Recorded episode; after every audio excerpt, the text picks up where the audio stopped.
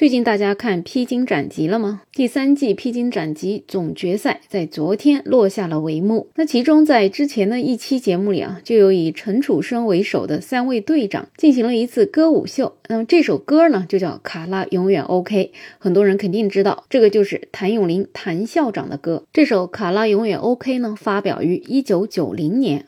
而在我们中国大陆，什么时候才有卡拉 OK 的呢？经过考证呢，卡拉 OK 最早传到中国大陆呢，应该是在一九九一年的七月一号，广州市金嗓子卡拉 OK 夜总会的开业，表明卡拉 OK 正式落户中国大陆。有了卡拉 OK 之后啊，那可真是风靡每一个家庭。在过去的这三十年间呢，吃完饭之后去卡拉 OK 一下，成了很多很多人的活动。十几年前，我在做一份客服的工作，那个时候办公室里全是女生。我们每次聚完餐之后，都一定会去卡拉 OK 唱完几首歌儿再回家，不然就会感觉那一顿饭吃的太不尽兴了。所以在那个时间呢，这 KTV 真的叫人气火爆。各种家庭聚会、朋友联欢、单位团建，KTV 都是非常重要的一站。很多人都会拿出自己拿手的曲目，有模有样的吼上几嗓子。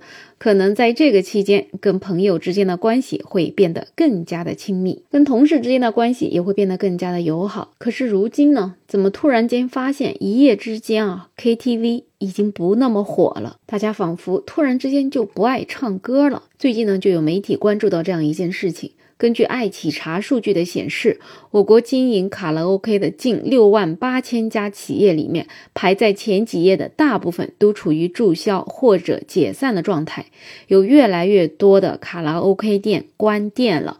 像这样一个衰退的趋势啊，真是肉眼所见。就说我自己，真的叫好几年都不会再去卡拉 OK 厅唱歌了。今年呢，有幸跟同事去了一下，我也真是像刘姥姥进了大观园一样。原来啊，现现在的这种 KTV 真是使出浑身的解数去留客人，这里面做的各种美食牛蛙还真特别特别的好吃，这在以前哪敢想呢？可见现在的竞争啊也是越来越卷了。毕竟你不想点办法去留住年轻人啊，你这个店就离关门也不远了。对于现在的年轻人来说，他们可以选择的娱乐方式实在是太多了。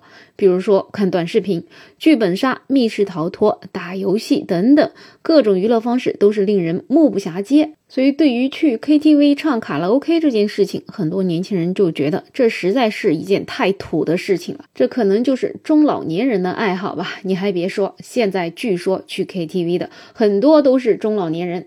这个 KTV 也是使出浑身的解数啊，错峰接待中老年人，特别是给退休的老年人提供了各种优惠的套餐。所以你看看，像卡拉 OK、KTV 这样一个那么时髦的产物，如今就突然变成了时代的眼泪。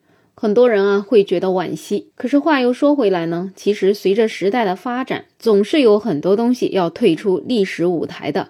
所以呢，其实这些也都符合自然的规律，并没有必要去太过惋惜，更加不必大惊小怪。那不知道你有多久没有去过卡拉 OK 了呢？可以在评论区互动，也欢迎订阅、点赞、收藏我的专辑。没有想法，我是梅乐，我们下期再见。